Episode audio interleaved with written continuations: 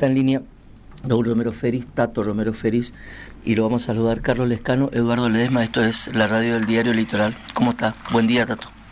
Hola, buen día, buen día, ¿cómo están? Muy bien. Tato. Eh, bueno, antes que nada, perdón, antes que nada, mi saludo muy especial en este día.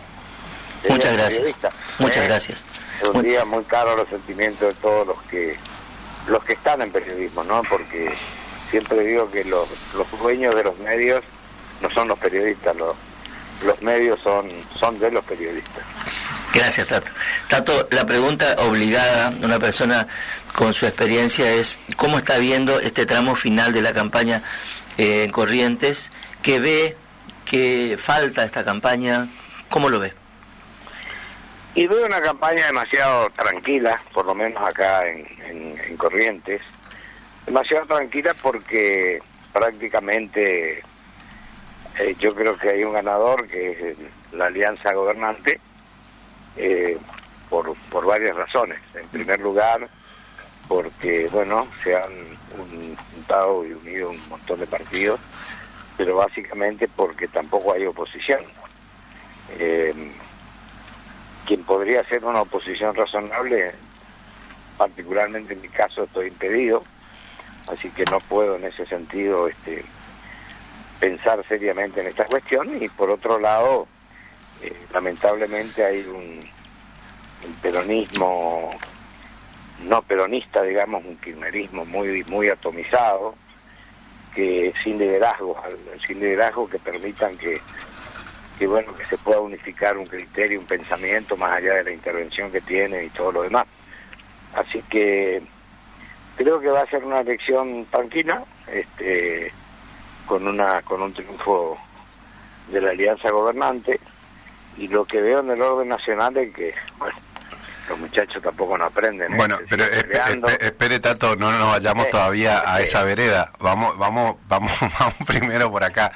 Yo le escucho, eh, usted, bueno, nosotros venimos hablando hace, hace, hace un tiempito sobre temas relacionados con esta cuestión y no es la primera vez que le escucho decir lo mismo y eh, sé también de dónde está hablando, porque el Partido Nuevo es parte de la alianza gobernante. Pero la pregunta es por qué yo lo escucho reiterar esta situación, que el Partido Justicialista no es la oposición, por el momento no lo está haciendo, y que en todo caso los partidos provinciales podrían serlo, y que en ese caso la, el impedimento que hay en función de su figura eh, retarda un poco la construcción de una oposición que un poco equilibre el, el, poder. ¿Es, ¿Es así la lectura? Es esa, digamos. Si usted pudiera... Si usted pudiera, este, ¿usted encararía, digamos, un proceso de, de, construcción de un espacio que, opositor en Corrientes? Sí, porque yo creo que nosotros no formamos parte de esta alianza, vamos a aclarar primero eso, eh, estamos acompañando a Valdés, eh, cuya gestión termina estos próximos dos años y a partir de ahí nosotros no tenemos compromiso de ninguna naturaleza. Nosotros no, nos formamos eco como otros partidos, como el caso de Eli, como el caso bueno, de otros partidos que han, han supuestamente ser fundadores de esta alianza. Nosotros participamos y acompañamos por una cuestión muy especial pero si yo estuviera con mis posibilidades absolutamente liberadas, eh, yo también jugaría este partido porque creo que, que corresponde que, que haya una oposición razonable, que haya una actitud razonable. Acá lamentablemente no hay oposición. Eh, la suma del poder público está en manos de un, de un sector que maneja básicamente no. estábamos conversando con Raúl Romero Feris, eh, como siempre, eh, Tato eh, tira 200 va, va al hueso, ¿no? Y va al hueso, tiene un, discurso político. como, como los líderes, ¿no es cierto? Los grandes líderes lo que hacen es, hablan de política, ¿no? Y entonces, bueno, siempre es bueno poder escuchar a Tato por eso, por, por sus definiciones políticas, que no entra en, la cosa menor. Hasta acá ya dijo, si yo pudiera, este sería opositor. Eh, yo no soy de ECO, digamos, tengo una, tengo una alianza con Valdés. Sí. Valdés se termina y se termina la alianza, digamos, se termina el acuerdo político que tenemos. Eh, ahí este, lo que me, me, quedaba por, por preguntar, en todo caso, Tato, si usted me está escuchando, es este, si, si este, dado que eh, usted tiene ganas pero está impedido, si la dirigencia política, sobre todo de los partidos, del Partido Nuevo, pero también de muchos dirigentes de los partidos provinciales que muchas veces hacen la cuenta de la cantidad de votos que aún tienen, eh, no le piden que lidere más allá de que usted no pueda ser el candidato y en todo caso le hago la pregunta, ¿qué pasaría si alguien viene y le dice, Tato, lidere usted la construcción de un espacio aunque usted no pueda hacer? En eso estamos. Por eso te decía que el compromiso fue con, con, con Gustavo Valdés y acá un poco terminó esto porque de última tiene dos años más para gobernar dentro de este esquema, pero significa que de acá al 25 indudablemente yo he conversado con partidos provinciales y hay un acuerdo general de, trabajar este, en, un, en un proyecto común, una cosa totalmente distinta y yo voy a estar trabajando seguramente en eso, eh, porque creo que es lo que corresponde, que y cambiar, tratar de cambiar esta, este, este sistema electoral que tiene Corrientes que realmente a mí no me no me convence esto. ¿Puede, puede contarnos? ¿Cuál es vas a dar cuenta cuando entre al cuarto oscuro, ¿no? ¿Cuál es el sistema que quiere cambiar? ¿En ¿Cómo cambiaría? Pero yo creo que hay que hay que achicar la cantidad de boletas. Si hay una alianza, buscaremos el nombre de la alianza, figurando los partidos, pero con una sola boleta. No, no, no se puede ya trabajar de, de, este modo donde hay 60, 70 boletas en un cuarto donde no alcanzan a verlas y donde la gente también, si no va con su en el bolsillo, cuidado que, que, va a cometer errores. Sí, sobre todo porque la oferta es de tres o cuatro nombres, digamos, no es no, no es una oferta de 60 nombres, digamos. Claro, de, de, tres o cuatro nombres que están en distintas boletas y entonces esto lleva a la confusión. Nadie puede estar seguro de su caudal electoral en tanto en cuanto haya una cantidad de boletas de esta naturaleza, pero yo creo que hay otro sistema, también hay que salir del, de la del papel y hay que hay que ir a al voto electrónico. Yo creo que hay que modernizarse en ese aspecto. No soy un técnico en esto, pero seguramente si los partidos políticos ponemos gente que tenga capacidad para resolver estos temas, bueno, y hay que hacerlo. Yo creo que alguna vez hay que empezar a trabajar. Hace dos años pensamos lo mismo, pero nunca se ha cometido una cuestión naturaleza. Entonces, Qué, lástima que tenemos algún problema. Eh, ahí, ¿Usted nos escucha, Tato? Hola. Ah, ahora sí, ahora sí. Ahora sí, sí. yo, lo, yo lo escucho bien, yo lo escucho bien. Este, usted está en el campo por lo que se escucha ahí de fondo, ¿no? Estoy. Estoy en el campo. ¿Cómo te diste cuenta? Sí, porque escucho, escucho pajarito ahí. Pero pues está ahí atrás. Este, eh, eh, Tato, es, es impresionante y una de las cosas que también, eh, como, como ejemplo, porque eh, no es que estamos hablando en el aire, por ejemplo, una provincia que podría compararse con nosotros, más o menos, ¿no? Podría compararse que, que fue a un sistema electrónico que es la provincia de Salta, bueno, a las siete y media de la tarde tenía el resultado ya liquidado, ¿no? De una elección de gobernador. Sí, yo creo que en cualquier lugar que piense con un poco, con un criterio un poquito más moderno, este, mucho más práctico, deberíamos entender que esto es así, este, yo lo vengo pregonando hace tiempo, lamentablemente para ser honesto, pero es que no, indudablemente que no quieren cambiar el sistema, ¿no? Mm. Eh, sobre todo quienes lo inventaron. Eh, después, mm, otra cuestión que pasa es que yo veo que no hay no hay una posibilidad de tener un control este, informático, entonces este, no tengo ningún elemento de prueba, pero tengo dudas de cómo puede finalmente resolverse el pase de votos de un lugar al otro. Eh, ya lo inventó Mestra esto, no, no, no, no es una novedad, Mestra es lo que fue lo que trajo a Corrientes, lamentablemente. Pero, pero esta es una realidad, Pepe, es así. Yo creo que hay que trabajar para para para para modificar. También es que algunos se hacen los distraídos, miran para el otro lado, algunos por acción y otros por omisión. Yo tenemos un problema que indudablemente en estos dos años hay que resolver en Corrientes. Está bien. Ahora sí, Tato, ¿qué está viendo a nivel nacional, dado que, bueno, tenemos una elección importante de aquí para adelante?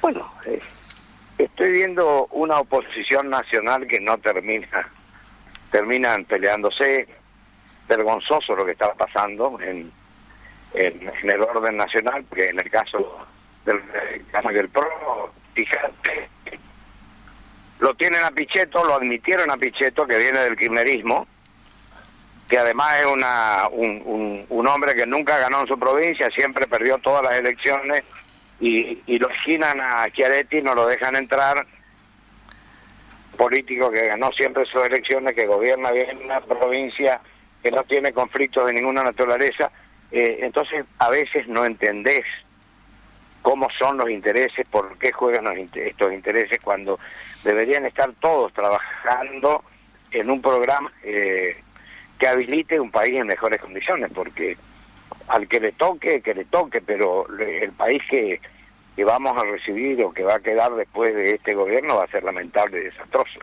Eh, ¿Tanto usted se siente cerca de Juntos por el Cambio? ¿Tiene algún grado de relación con alguien? Mira, no, eh, a ver, no me siento cerca de ninguno porque yo creo que sinceramente nadie está trabajando por el país. Hoy vemos que todos están peleando por las candidaturas. Eh, de un modo o del otro, sin unificar criterios.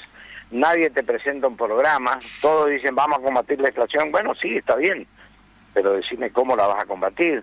Otros hablan de, de, una moneda este, extranjera, pero no te dicen cómo lo van a hacer. Entonces, eh, yo creo que la gente en este caso debe estar tan confundida como puedo estar yo, que a lo mejor tengo un poco más de experiencia política y leo mejor algunas cosas, pero no le estamos dando a la, a la, comunidad, a la gente, a la opinión pública, al votante, no le estamos eh, dando elementos convincentes de que esto no va a ser lo mismo que fue Macri, que esto no va a ser lo mismo que ya pasamos en este país.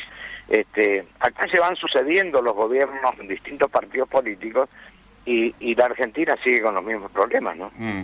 Y hay una serie... El dólar, que no el dólar, que este dólar, que no este dólar, que la inflación, que no inflación.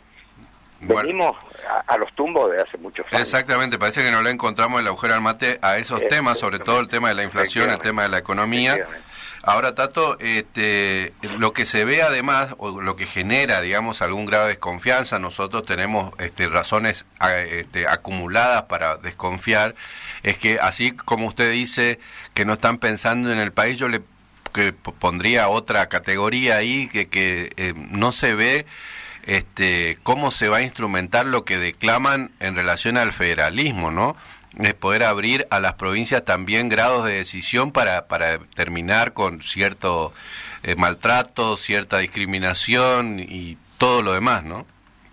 Y el, el federalismo el es demasiado declamado y nunca, nunca, nunca practicado concretamente. Exactamente. Un, un ejemplo, un ejemplo es la, ley de coparticipación. Mm. La ley de coparticipación es este, una, provincia contra la otra, nosotros decimos que Chaco tiene más coparticipación que nosotros, que Formosa tiene más o menos parecida, con menos población, que son los índices que se manejan. Esto no lo vamos a arreglar entre las provincias peleándonos. Esto de la coparticipación tiene que ceder la nación lo que fue comiendo a las provincias. Mm. La nación en la ley de coparticipación que establecía un 40 y pico por ciento para la nación, del resto para las provincias, hoy tiene casi el 60 y pico por ciento. Mm. Es decir, está comiendo a las provincias. Esto se arregla en el Congreso de la Nación en la medida que las provincias se pongan de acuerdo y modifiquen la ley. No hay otra manera. Si no, vamos a terminar peleándonos, con, con enfrentándonos con los chaqueños, con los formoseños, por una cuestión o por otra cuestión. Y acá lo que tenemos que hacer en Norte Grande y en, todo lo que es el NEA Litoral eh, es trabajar todos juntos. Eh, reclamando las cosas que están pendientes, reclamando reclamando por la, por la energía, que es carísima para nosotros, teniendo Yacireta acá.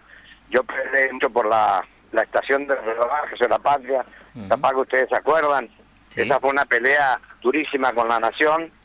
Y, y bueno, este, este, hicimos la estación de rebaje, pero después no ocupó porque la dejaron ahí eh, y, nosotros tendríamos el derecho a manejar la energía desde Corrientes. Bueno, son cosas que, que se van dando y eso que estamos hablando de un gobierno de Menem, que fue un gobierno bastante federalista dentro de lo que vivimos antes y después, pero que nunca de concretaron federalismo en serio. Tato, le hago la última pregunta, es personal. ¿Por cuándo y por qué nos puede ejercer usted sus derechos políticos plenamente? ¿De qué depende? Yo pregunto lo mismo. A mí me sacaron del padrón hace como 20 años, no me volvieron a poner, vino el fallo de la Corte Interamericana, aún así no entendieron, recuperé todos mis derechos comerciales, este, todo lo que sea civil, pero lo menos que lo que nunca recuperé es mi posibilidad de elegir o ser elegido. Eh, ahora estoy, sigo peleando en la justicia nacional el tema y me dicen mis abogados que bueno que hay alguna posibilidad de que esto salga, pero mientras tanto sigo, pero más allá de todo esto, sigo trabajando por mi partido, sigo recorriendo la provincia, sigo haciendo política, me gusta, me parece que, que nos debemos a, otro tipo de cosas. Pero en aquel momento un gobierno un poco distinto al resto, nos costó mucho y resulta que aquellos que estaban mal acostumbrados a robar son los que me pusieron preso a mí. Eh, ustedes se van a acordar de los acontecimientos que hubieron cuando me pidieron una coima para aprobar un crédito del Banco Interamericano. Bueno, todo este tipo de cosas fueron dando esos fueron los actores de que pasó lo que pasó después, de tumbar un gobierno constitucional, de sacarme del padrón, de quitarme del escenario político, tratar de quitarme del escenario político. Y esto, esto es malo, ojalá que nunca vuelva a pasar esto, porque, porque es dañino, dañino para la salud política. Tato, muchas gracias por estos minutos con nosotros. Bueno, gracias muchachos y les deseo felicidad. Muchas gracias. Bueno, Tato Romero Feris.